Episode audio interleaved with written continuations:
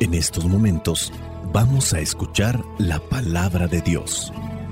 Dispón tu corazón para que el mensaje llegue hasta lo más profundo de tu ser.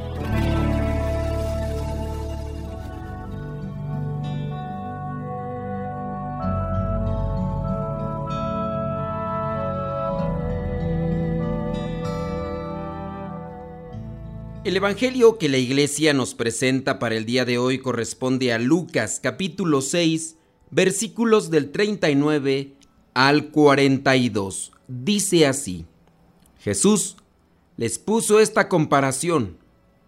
¿Acaso puede un ciego servir de guía a otro ciego? ¿No caerá en los dos en algún hoyo? Ningún discípulo es más que su maestro cuando termine sus estudios, llegará a ser como su maestro. ¿Por qué te pones a mirar la astilla que tiene tu hermano en el ojo y no te fijas en el tronco que tienes en el tuyo? Y si no te das cuenta del tronco que tienes en tu propio ojo, ¿cómo te atreves a decir a tu hermano, hermano, déjame sacarte la astilla que tienes en el ojo? Hipócrita, saca primero el tronco de tu propio ojo, y así podrás ver bien para sacar la astilla que tiene tu hermano en el suyo. Palabra de Dios, te alabamos Señor. Señor Jesucristo, nuestro divino Salvador. Gracias te damos por tu infinito amor.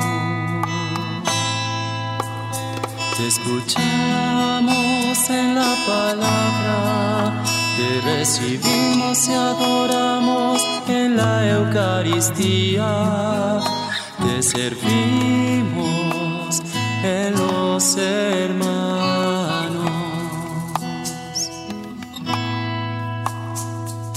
Que seamos misioneros como lo quieres tú, enseñando a los hombres el fuego de tu amor. Los ejemplos del Evangelio del día de hoy son claros, son fáciles de entender y a nosotros nos toca aplicarlos. Una cosa puede ser estar en el error y no darse cuenta. Otra cosa todavía más grave es estar en el error, saberlo y al mismo tiempo no querer aceptar que está uno en el error.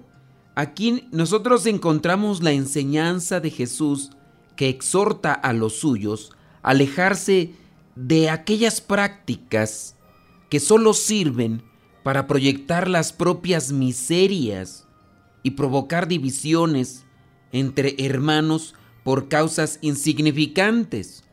Para poder exigir a los demás que sean buenos, el cristiano debe ser exigente primero consigo mismo y entonces podrá sostener sus palabras con el testimonio de vida.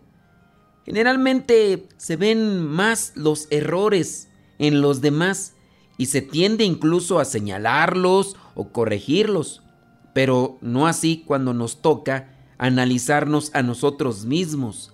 Jesús enseña que quien corrige su propio actuar también puede ayudar a corregir a los demás. Jesús también nos está previniendo contra la hipocresía. A veces tenemos esa vista de lince para descubrir los fallos de los demás, para descubrir las caídas, los errores, pero no así con nosotros. Y allí es donde nosotros tornamos en ser hipócritas. En el Evangelio del día de hoy, al final dice, saca primero el tronco de tu propio ojo y así podrás ver bien para sacar la astilla que tiene tu hermano en el suyo. Es decir, Dios sí nos está invitando a ayudarnos mutuamente. Los estudiosos de la Biblia sugieren que Lucas se está dirigiendo aquí a quienes están al frente de las comunidades para tratar de corregirles, ya que algunos de estos dirigentes de las comunidades se están dando un papel que no les pertenece. Por eso es que en el versículo 40 encontramos que dice, ningún discípulo es más que su maestro. Cuando termine sus estudios, llegará a ser como su maestro. Pareciera ser que algunos de los discípulos que están al frente de las comunidades están adoptando el papel de maestros. Pero, ¿quién es maestro? Maestro solamente es Jesús. Y aquí podríamos irnos a las etimologías. Jesús es el maestro, no es profesor. El profesor da clases, enseña diversas asignaturas, pero no convive. El maestro convive, su materia es él mismo, su testimonio de vida, su manera de vivir, aquello que enseña. La convivencia con el maestro tiene tres aspectos. Primero, el maestro es el modelo o el ejemplo que hay que imitar. El discípulo no solo contempla e imita, sino que además se compromete con el destino del maestro, con sus tentaciones también, con su persecución y su muerte. No solo imita el modelo, no solo asume el compromiso, sino que llega a identificarse. San Pablo en otras palabras lo dirá, ya no soy yo el que vive, es Cristo el que vive en mí. Y aquí es donde encontramos ese tercer aspecto, que en el caso, como lo señalan los estudiosos, es la dimensión mística del seguimiento de Jesús, que viene a ser el fruto de la acción del Espíritu. Entonces, queriendo comprender el versículo 40, ningún discípulo es más que su maestro. Cuando termine sus estudios, llegará a ser como su maestro. Entendiendo el contexto en el que está este pasaje, refiriéndose a aquellos que están al frente de las comunidades, para que no adopten papeles que todavía no les corresponden, que todavía no les tocan. Me puse a investigar las etimologías y, por ejemplo, encontré la de profesor. El profesor viene del latín profesor y esto significa declarar en público. Después yo busqué la etimología de la palabra maestro. Maestro viene del latín magister y esto significa el que está experimentado en una actividad cualquiera y por eso dirige y ordena. Obviamente hay que entender el contexto bíblico al que se refiere. El maestro es Jesús. Él es nuestro guía, Él es nuestro modelo a seguir. Y no solamente hay que escucharlo y apuntar las cosas que dice, sino hay que comprometerse a vivir lo que Él mismo está viviendo para enseñárnoslo. Comprendiendo que este es un proceso y que todos tenemos que buscar la limpieza del corazón, hay que dejar pues que Dios nos vaya moldeando, que Dios vaya purificando incluso nuestra vista. Los procesos de silencio son necesarios, son indispensables para poder alcanzar eso que necesitamos para poder mirar bien lo que nosotros tenemos dentro y purificarnos de aquello que nos contamina. Cuando nosotros mismos nos dedicamos a lavar la losa o lavar la ropa, si es que lo hacemos a mano, tenemos también que lavar primero nuestras manos. Porque no puedo decir voy a ponerme a lavar esta ropa cuando mis manos están también muy sucias? En la actualidad estamos viviendo tiempos muy vertiginosos. El tiempo nos come, estamos siempre atareados con la prisa. Nos parecemos a aquel conejillo que aparece en aquel cuento de Alicia en el País de las Maravillas que siempre estaba apresurado porque lo estaba correteando el tiempo y a veces no sabía ni por qué. Así estamos nosotros. En muchas de las ocasiones la prisa nos carcome y no nos damos esos tiempos, o más bien no los buscamos para reflexionar, hablar con nosotros mismos hablar con Dios en ese silencio reflexionado que necesitamos día con día. Pudiera ser en la mañana, pero apenas me levanto tengo ya prisa porque se me está haciendo tarde para esto. Y cuando llega la noche ya estoy demasiado cansado porque me di a la tarea de hacer un montón de cosas porque si no se me acaba el tiempo. Todavía está en mi mente aquella oración que me mandó mi abuelita, todavía yo estando fuera de la comunidad religiosa, fuera de esta perspectiva misionera. Esa oración decía así, me hinqué a rezar, pero no por mucho tiempo. Tenía muchas cosas que hacer. Esto no es para mí, no puedo perder el tiempo, me tengo que apurar, pues muchas cosas hay que terminar. Y mientras decía una oración apurada, salí corriendo. Mi deber de cristiano estaba hecho, mi alma podía estar tranquila, pues el domingo había ido a misa ya. Durante el día no tuve tiempo de decir una palabra de alegría, no tuve tiempo de hablar de Cristo, no tuve tiempo de contarle a mi amigo de Jesús, pues temía que se riera de mí. Demasiadas cosas que hacer. Esa era mi exclamación constante. No tengo tiempo, no tengo tiempo. No tengo tiempo para formarme. No tengo tiempo para darme a los demás. Y sin darme tiempo, se me acaba el tiempo. Y llegó el tiempo de morir. Y cuando ante el Señor me presenté, Él estaba de pie y en su mano tenía un libro, el libro de la vida. Me miró con tristeza y me dijo, no puedo encontrar tu nombre en el libro de la vida.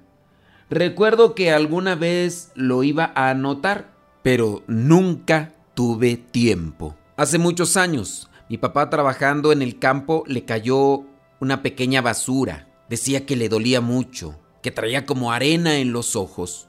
Mi mamá recordó a una tía que se decía tenía muy buena vista y que en otras ocasiones había sacado basuras que otros traían en sus ojos. Y pronto nos fuimos al lugar donde vivía esta tía. Ella llegó, pidió que le trajeran un poquito de algodón. Nosotros estábamos ahí, niños, adolescentes, inquietos, juguetones, metiches, entrometidos. Mis familiares platicaban y mi tía pidió algo. Vamos a guardar silencio. Todos quedamos expectantes, pues la tía quería concentrarse bien en lo que quería hacer. Levantó el párpado del ojo que estaba lastimado y en aquel silencio que ya se había hecho exclamó, Ya la vi la basurita y empezó a meter el algodón. Con eso arrastró la basurita que le hacía daño a mi papá. Después nos mostraban a todos la pequeña basurita que yacía en aquel pedazo de algodón. Mi papá decía que ya se sentía mejor. No te talles, le decían los demás. Mi tía, para poder sacar aquella basurita, necesitó el silencio. Nosotros también necesitamos sacar. A lo mejor es una viga lo que nosotros tenemos en nuestra alma pero igual hay que sacarla para poder descansar. Así como cuando nos cae una basurita en los ojos nos sentimos realmente incómodos. Me acuerdo del diácono Efrén, trabajando en la herrería, le saltó una rebaba de acero al ojo.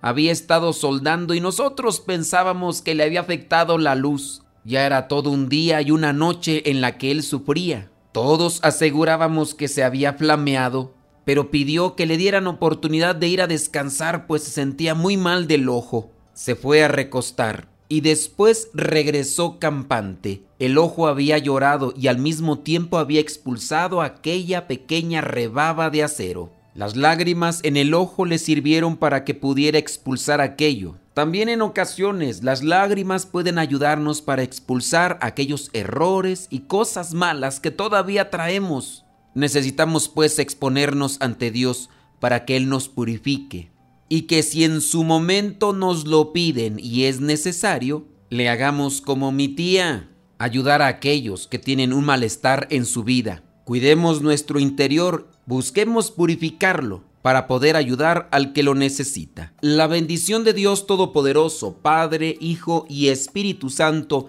descienda sobre cada uno de ustedes y les acompañe siempre vayamos a vivir la palabra.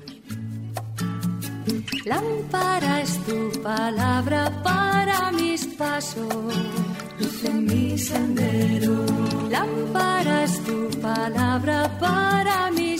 Pasos, luz mi sendero. Luz, tu palabra es la luz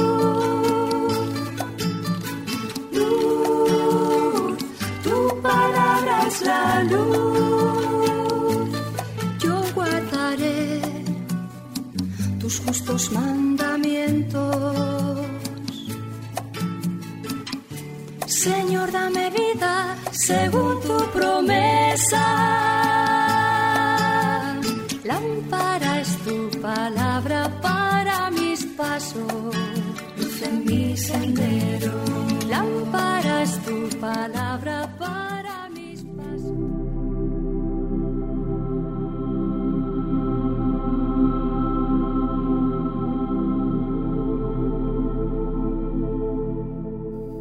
narraba Jesús el caso de aquella mujer a la cual se le perdió una moneda de plata, lo que equivalía al mercado de un día para la familia, y ella se dedicaba a barrer la casa y a sacudir esteras y muebles hasta que logra encontrarla, y muy contenta invita a las vecinas a que la feliciten por la gran alegría que sienten al haber recuperado la moneda perdida.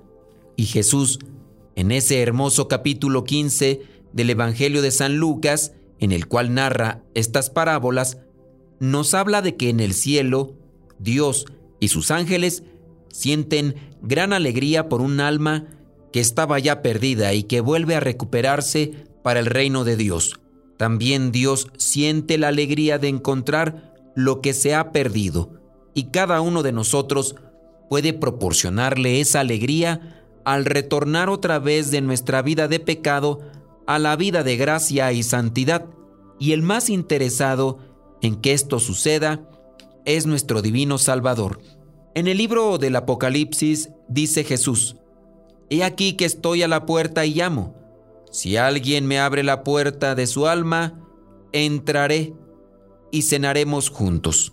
Con esto demuestra nuestro Señor el gran deseo que Él tiene de vivir en nuestra alma y dialogar con nosotros y regalarnos sus dones y gracias.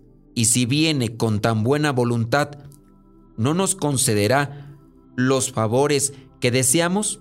El tercer remedio para conseguir una gran confianza en Dios es repasar de vez en cuando lo que dice la Sagrada Escritura acerca de lo importante que es confiar en nuestro Señor. Por ejemplo, el Salmo 2 dice, Dichosos serán los que confían en Dios. Y el Salmo 19 afirma, unos confían en sus bienes de fortuna, otros en sus armas defensivas.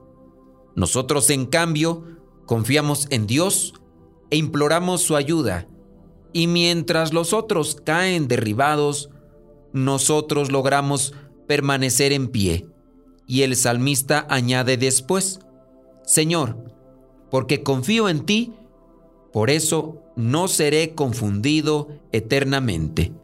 Salmo 24. Los que confían en Dios no serán rechazados por Él. Salmo 33. Quien confía en Dios verá que Él actuará en su favor. Soy viejo y nunca he visto que alguien haya confiado en Dios y haya fracasado. Salmo 124.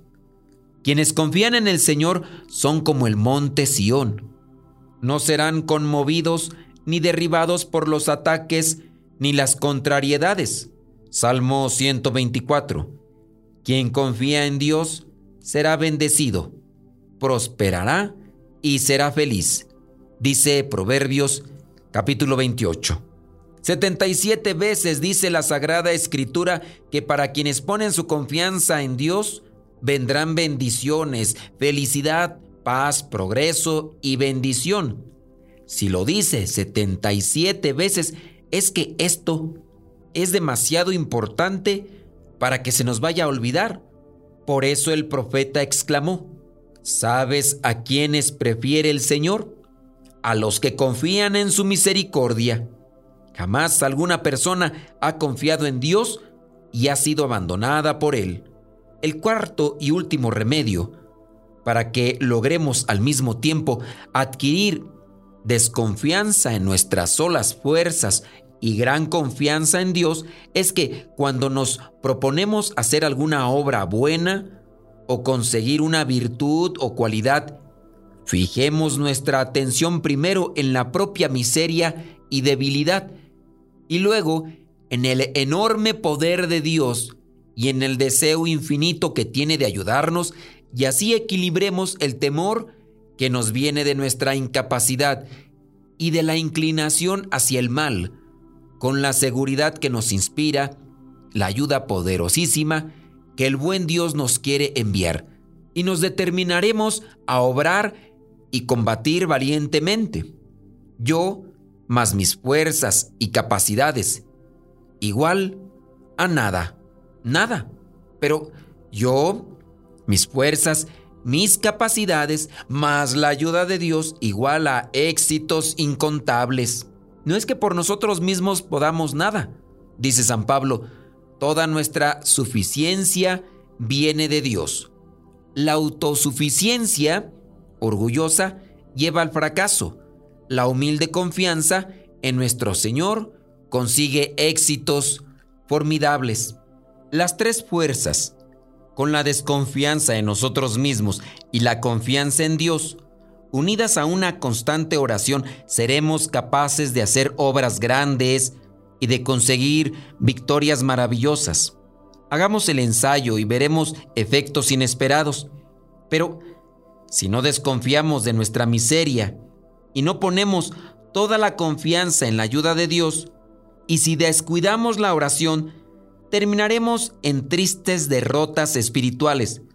Cuanto más confiemos en Dios, más favores suyos recibiremos. Recordemos siempre lo que el Señor le dijo a una gran santa. No olvides que yo tengo poder y bondad para darte mucho más de lo que tú puedes atreverte a pedir o a desear. Es lo que San Pablo había enseñado ya hace tantos siglos. Efesios capítulo 3, versículo 20. Muchas veces las almas que creen ser lo que no son, se imaginan que ya consiguieron la desconfianza en sí mismas y la suficiente confianza en Dios. Pero es un error y un engaño que no se conoce bien sino cuando se cae en algún pecado, pues entonces el alma se inquieta, se desanima, se aflige y pierde la esperanza de poder progresar en la virtud. Y todo esto es señal de que no puso su confianza en Dios, sino en sí misma. Y si su desesperación y su tristeza son muy grandes, esto es un argumento claro de que confiaba mucho en sí y poco en Dios. A diferencia, quien desconfía mucho de sí mismo, de su debilidad e inclinación al mal, y pone toda su confianza en Dios, cuando comete alguna falta, no se desanima, ni se inquieta demasiado, ni se desespera, porque conoce que sus faltas son un efecto natural de su debilidad y del poco cuidado que ha tenido en aumentar su confianza en Dios. Antes bien, con esta amarga experiencia, aprende a desconfiar más de sus propias fuerzas y a confiar con mayor humildad en la bondad de nuestro Señor, aborreciendo con toda su alma las faltas cometidas y las pasiones desordenadas que llevan a cometer esos errores. Pero su dolor y su arrepentimiento son suaves, pacíficos, humildes, llenos de confianza en que la misericordia divina le tendrá compasión y le perdonará. Y vuelve otra vez a sus prácticas de piedad y se propone enfrentarse a los enemigos de su salvación con mayor ánimo y más fuerza y sacrificio que antes.